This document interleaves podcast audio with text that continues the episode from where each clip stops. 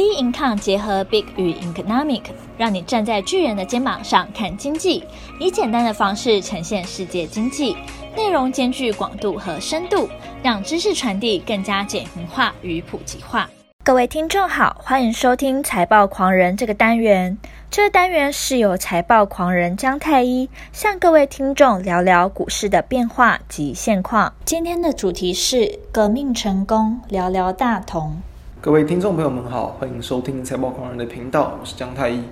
今天开始我们会多聊一些台湾的企业，从了解企业，进而发掘可能的一些投资机会。近期很多人在关注之一的公司哦，就是我们的老牌企业二三七一的大同哦。大同的一个实际上的经营有有多差，我相信很多人都知道了。将近二十年没有发放股利，几乎都是年年亏损的一个表现。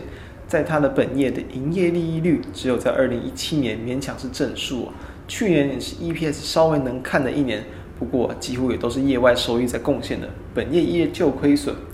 那在最近几天哦，十月二十一号，就是在这个本周三，他召开了股东临时会之后呢，哦，也是让这个市场开始去关注，因为我在历时多年的一个市场派以及跟公司派的角逐，在这一次哦，算是市场派大获全胜了。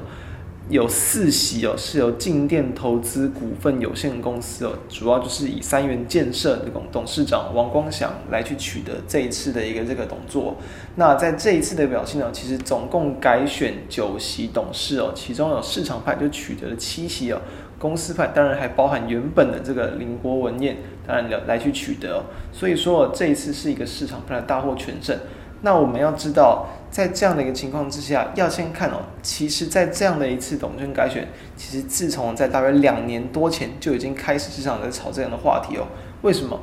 因为在二零一八年哦，当时哦，公司法第一七三条之一哦，去修改到成为说，持股三个月以上，总数过半数的股东哦，可以自行召开股东临时会哦。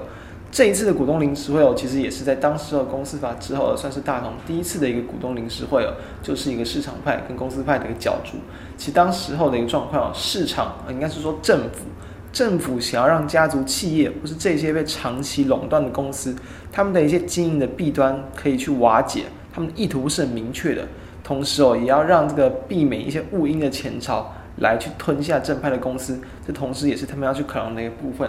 那如今我们确实哦，在经过两年多，我们终于看到，哎，总算因为这样的一次公司法的修法，当时候也被称作为大同条款，来去推翻了这一次的一个公司派原本的一个这个经营的一个权利。那经过了这一次的一个改变之后呢，其实说经营权易手，那这个地方市场是预期说的有可能最快会在一周之内去召开这个董事会，一样会推选这个林文渊原本的林文渊来去担任董事长。那基本上对于未来，我们认为这样子的看法，我们要先去知道，其实，在两年前哦，大同在有这样的一个题材，就是说，当时候认为市场派就是三元建设这一派，王光祥有机会要去这个取得这样的一个股权。其实哦，当时候的一个股价在二零一八年是一度我从二十出头一度飙涨到了这个超过四十块钱，可说是两倍的一个涨幅。单单就一个预期说经营权易主。带来的一个这个可能新气象，就让股价如此的一个攻高。当然，除了除此之外，也包含了当时就是说，因为因为要去抢筹码，所以说在这样的情况之下，股价会不断的不断的往上推推升。除了从经营的一个转机之外呢，筹码也是当时很重要的一个部分。如今我们可以看到，目前的一个大同了，因为在那次事件之后呢，其实在二零一八年的年底。经历到了这个大同旗下的华映的重整风暴，以及这个绿能那个持续亏损的一个这个这个情况，子公司的一个极差的表现，也让大同在短短的不到两个月之内啊，股价立刻打回到原形，也是二十多块钱，二十二十五左右的一个情况。所以说，我们来看哦，目前的一个大同股价不到二十三块啊，如而且如今。它是一个经营权已经确定易主，即将有三元建设去做切入。那我们都知道，其实大同最这个有名的，就是在他们的这个土地的一个资产啊，由地产公司去介入啊，再来去开发利用他们的土地资产。其实就我们的看法而言呢，就有一个很直观、很逻辑性的想法，就会知道它当然，对于它的一个这个未来的这个经营啊，基本上很难再烂下去了。所以说当股价的一个经营才出现易主，目前的一个价位，也就是才在当时哦，市场才开始。准备要去期待，可能有这样的一个公司派跟市场派筹码之争的一个这个结果的一个这个股价的一个原先的一个价位。我们认为其实这个地方未来的空间有没有在向上？当然还有。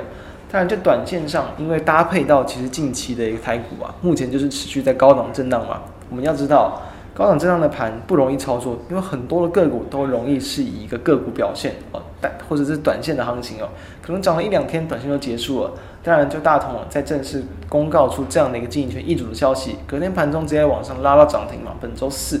那在本周五的话，持续往上攻击攻高，我们其实认为这个地方很有可能它只是一个涨势的一个开始，当然它不见得会一鼓作气往上，毕竟为什么？毕竟现在的盘面的状况嘛，本来就不容易出现这个连续性的买盘，很多的一些游资啊、短线的当中资金都非常的腐烂，所以说这个地方我们其实认为它是一个可以值得去长期关注的公司哦，尤其是在未来的近期的可能董事会的一个这个决策跟未来的一些发表的一些内容，我们认为其实都还是可以值得去做关注的。除此之外呢，因为到这个大同条款这样的一个情况出现，其实有部分的董监持股低的一些公司哦，也有可能呢，不管是具有在这个可能原先公司派的一个回补，又或者是说市场派可能会有一些想要去角逐，或者是慢慢累积筹码的一些情况，同样也是有可能会去发生的。所以说，除此之外呢，我们认为近期来看，一些董监持股比例相对偏低的一些低价股。我认为哦，可能也是可以去注意，不是说短线上马上就有行情，